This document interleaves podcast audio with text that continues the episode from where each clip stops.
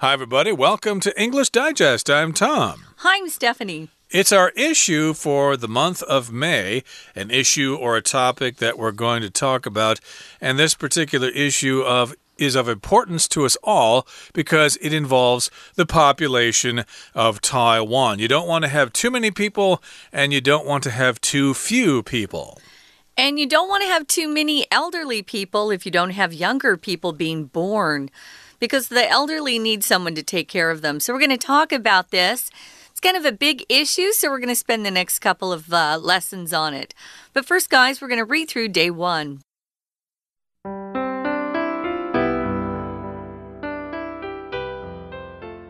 It's no secret that people in Taiwan are having fewer babies than ever before.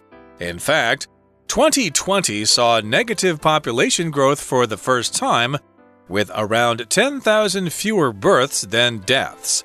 If birth rates don't rise, the country faces a future with shrinking populations and a disproportionate number of elderly people. However, this isn't the first time Taiwan has faced trouble with its fertility rate.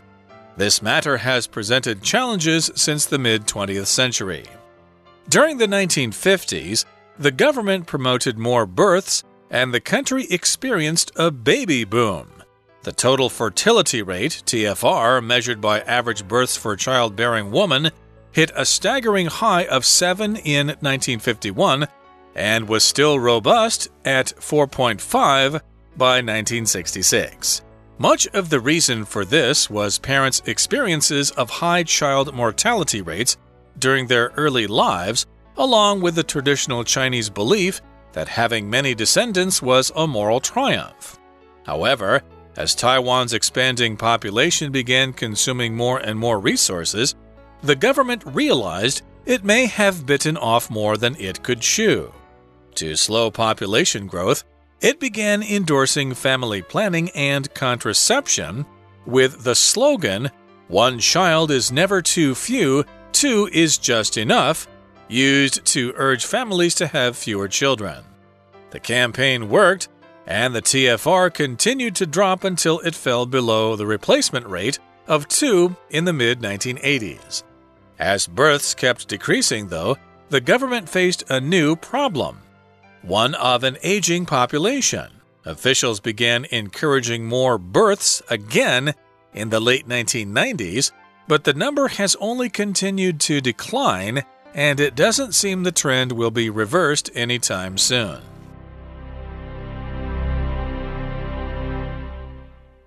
Okay, guys, let's take a look at our title first. What does baby boom mean? Baby boom is a phrase we use to talk about um, a lot of babies being born during a certain period of time. I know after World War II in America, we had a lot of babies being born because all those soldiers were returning home from war. And the kids that were born during that time are referred to as baby boomers. Perhaps you've seen that or heard that phrase before. Now, baby bust means, of course, the opposite. You're not having enough babies being born. You'll talk about sometimes how uh, the market is going bust. Bust is not good. It's bad. It's like you've broken something. And then Taiwan's dilemma. Dilemma is actually one of our vocabulary words. A dilemma is a situation where a difficult choice is had has to be made, and usually there are at least uh, one or two, three, four options, and they're all kind of bad. So you're in kind of a no-win situation sort of thing. So a dilemma. Dilemma is uh, a lot of us face dilemmas in life uh, where you're forced to make a tough decision, but it's not an, an easy one to make. So let's get started. Uh, it's no secret uh, that we're talking about Taiwan's fertility rate. We're going to talk about that for the next two days. Fertility just means the ability to reproduce um, whether you're an animal or a human or a plant. But here, when you're talking about fertility, it usually refers to how many children uh, one woman has at a time or during her lifespan. We'll talk more about that in a minute. Uh, right. So, again, fertility does refer to a woman's ability to produce children, but also it refers to uh, how the land can produce vegetation and crops and stuff like that. And such land is described as being fertile uh, if you can grow a lot of food. But this one is talking about uh, women bearing children. They're the ones who have to do that. So, we always talk about fertility in terms of how many babies women have. So, here in the first paragraph, paragraph, it says It's no secret that people in Taiwan are having fewer babies than ever before. Now, be careful with this word fewer here because that is used with countable nouns uh, fewer people, fewer babies, uh, fewer apples, etc. A lot of times people say less. And even though that is incorrect, it is very common. You will often hear people say they're having less babies than before. That's actually wrong, but I'm just telling you that a lot of people will say it that way, even though it's wrong. But the correct thing to say is fewer, fewer babies. Right. So less is used with non count nouns like um, I have less bread in uh, in my house than I had, you know, two days ago, or I have less water. Uh, less hot water than I used to in my apartment. So remember, less is non count and fewer is countable. And you'll hear Americans or even native speakers from any English speaking country actually confuse those two sometimes. So, um, Try to see if you can memorize it and do better than the native speakers. Uh, we mix that up sometimes, you'll see that, or hear it. So it's no secret. So, in fact, it says in 2020, we saw a negative population growth here in Taiwan for the first time. Negative population growth means you actually lost more people than were born into your country. So you had more people die than were born in one year, and that's really unusual. It's actually not a good thing. So if birth rates don't rise, the country faces a future with shrinking populations and a dispor disproportionate number of elderly people. I kind of mentioned that at the beginning. Well, this is a shrinking population, the number of people who live here. And if something's disproportionate, it means some numbers are out of whack, they're not in balance.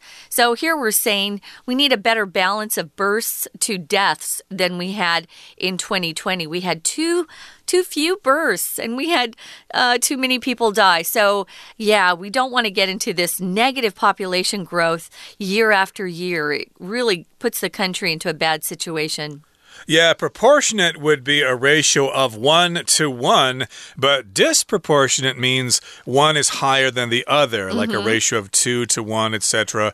Like the university I went to had a disproportionate number of female students to male students. So for the male students, of course, it was a paradise. There were more girls than guys, so it was easy to get dates and stuff like that. But the but, women probably hated it uh, it was harder to get a boyfriend for the girls. Right. So that's yeah. why girls should go to uh, tech, technical universities. Oh, Because yeah. lots of guys go there for engineering degrees. True. And you'll have uh, a disproportionate number of male students mm -hmm. to mm-hmm. female students in right. such a situation. But yeah, we've got a disproportionate number of elderly people, more old people than young people. However, this isn't the first time Taiwan has faced trouble with its fertility rate. Again, that's uh, how many babies women are having. And this matter has presented challenges since the mid 20th century. It's kind of gone back and forth here in Taiwan. Sometimes they had too few people, sometimes they had too many, sometimes they had to lower the number, sometimes they had to make the number higher, etc. We're going to find this out in the next paragraph. Now, during the 1950s, the government promoted more births. They were encouraging citizens to have more children. And the country experienced a baby boom. Here's that phrase baby boom. The total fertility rate and it's got an acronym TFR, is measured by average births per childbearing woman. So if a woman has, say, 2.1 children, of course, we're just, uh, this is just uh, I guess, figurative because you can't really have 2.1 kids. But if you had 2.1 children per woman who could bear children, then your population would not, uh, you wouldn't get into that negative uh, growth or even have a higher positive growth. It's just equal because it matches the number of uh, the couple that are having the children. You know, you have a guy and a girl, they have babies. If they have 2.1, then your population will remain the same same or stable yeah, the replacement rate, you would think it would be 2.0, mm -hmm. you know, mm-hmm. two kids for for daddy and mommy, but actually the number is 2.1 for some reason. I kind of forgot exactly why it was slightly higher, I guess because of infant mortality or something like that. But in any case, that mm -hmm. is the replacement rate. And yes, during the 1950s, the government promoted more births and the country experienced a baby boom. Mm -hmm. And again, uh, the TFR, or total fertility rate measured by average births per childbearing woman, hit a staggering high of seven in 1951. So here, staggering just means really, really surprising, really, really high, really, really severe. So a staggering number of children were born in 1951. It was a really high number, staggering. Uh, the verb to stagger actually means to kind of have difficulty walking, uh, especially if you've broken your leg or if you're drunk or something like that, you will stagger. But here, staggering as an adjective just means a really surprising, shocking high number. Yeah, something really astonishing to you. So that is uh, seven kids per woman there. And then it was still a robust uh, 4.5 by the time 1966 rolled around, robust means just really healthy, growing strong.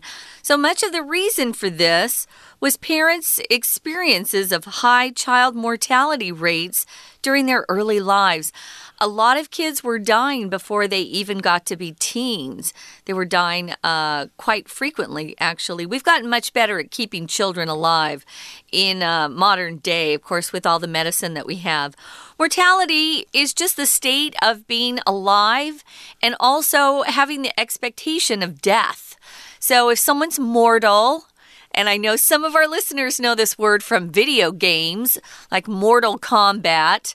Mortal means you're able to, they're living, but they're able to be killed at the same time. If you're immortal, you might be a vampire or a ghost. So it's impossible to kill people who are immortal. So, mortal, we're all mortal. We're all live human beings, and someday we all will pass away. So, mortality is just that state of being alive and being able to die someday. Well, that high child mortality rates uh, were pretty much just blamed on the kids not being able to to stay alive too long. So they had to make sure some of their kids uh, stayed alive long enough to take care of them as they got older. So um, there also was the traditional Chinese belief here that having many descendants was a moral triumph. Uh, descendants are people that you produce yourself. So I'm a descendant of my parents, and my parents come from my grandparents. Your descendants are those people that you leave behind that you um, actually had yourself. So, yeah, we're all descended from somebody. And then if you talk about a triumph, it's just a victory. It was a moral victory. So I guess in the Chinese belief system, there was this feeling that if you had a lot of children, that was a good thing and you were being blessed and uh, you wanted to show off all your kids to your friends. Yep, it was a victory. It was a triumph. You really could impress your friends being such a macho man. Okay, that brings us to the midway point in our lesson for today. It's time to take a break, but stay tuned. We'll be right back. 听众朋友，大家好，我是安娜。我们今天跟明天呐，这个文章稍微严肃一点点，因为要带大家来看一个台湾有一点严重的问题，它就出现在我们的标题：From baby boom to baby bust。boom 就是一下很多嘛，所以从婴儿潮到 baby bust。bust 本来是使什么失败的意思，所以在这里指的就是呢，都没有人要生小孩。这个出生率太低。那么后面有一个 dilemma，指的是两难，而最后面的 fertility 指的就是生育力的意思。在第一段当中的第一句啊，我们看到一个虚主词开头 it 开头的句子，it 虚主词，而真主词从 that 一直到句尾的地方，这也不是什么 secret，我们大家都知道，台湾的人口已经比较少了，所以人口的负成长 negative population growth。不过，在这句话当中，逗点之后有一个介系词 with。这篇文章会出现很多次的 with。with 可以表示附带状况啦，也可以表示原因啦。那么，我们都可以从文意当中去做一个判断。在这里，这句话当中指的是一个附带状况。附带什么呢？除了二零二零年首次出现人口的负成长之外，附带的状况是，也就是出生人数比死亡人数。少了差不多一万人。那么，如果生育率不提高的话，在第三句当中，我们看到出生率 （birth rate），出生率往上走，这个动作叫做 rise。如果生育率不往上走，那么国家就会面临人口减少 （shrinking population）。shrink 就是缩水，还有老年人数不成比例。这个所谓不成比例的形容词叫做。Disproportionate, disproportionate。好，在第三句当中也有一个介系词哦，with。在这里，根据上下文的文意推断，大概也是附带的一个情况。我们面临一个什么样的未来呢？就是这个未来附带的就是人口很少，老年人的比例特别的多。好，又来一个转折。然而。这也不是台湾第一次面临生育率的问题，因为其实从二十世纪中期就一直有这样子一个挑战。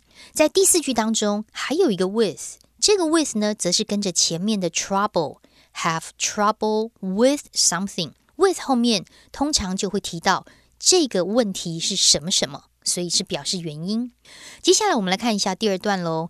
因为接着上一段当中提到二十世纪中，所以在一九五零年代的时候，政府其实当时推动了很多的生育，然后国家经历了一段的 baby boom，所谓的婴儿潮。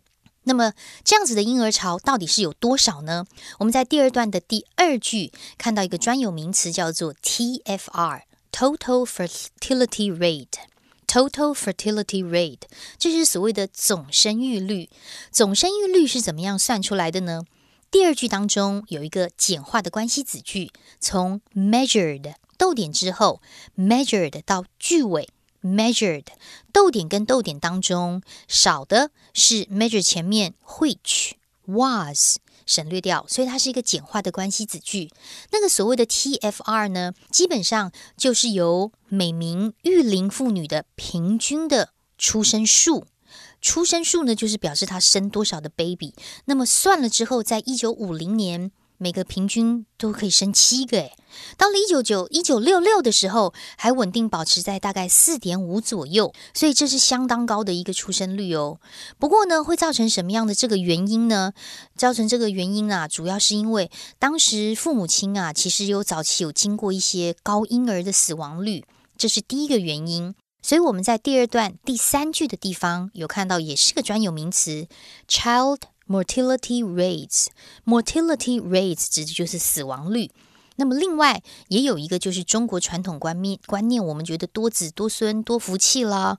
不过在这句话当中，后面我们看到一个 that 到句尾，注意这里不是关系子句哦，that 在这里是一个没有意义的连接词，它是用来补充前面 the traditional Chinese belief 传统的中国人的观念。什么观念呢？给它一个等号。也就是完整子句有很多后代，就是道德上胜利这件事情，所以它是一个连接补语的连接词。We're going to take a quick break. Stay tuned. We'll be right back.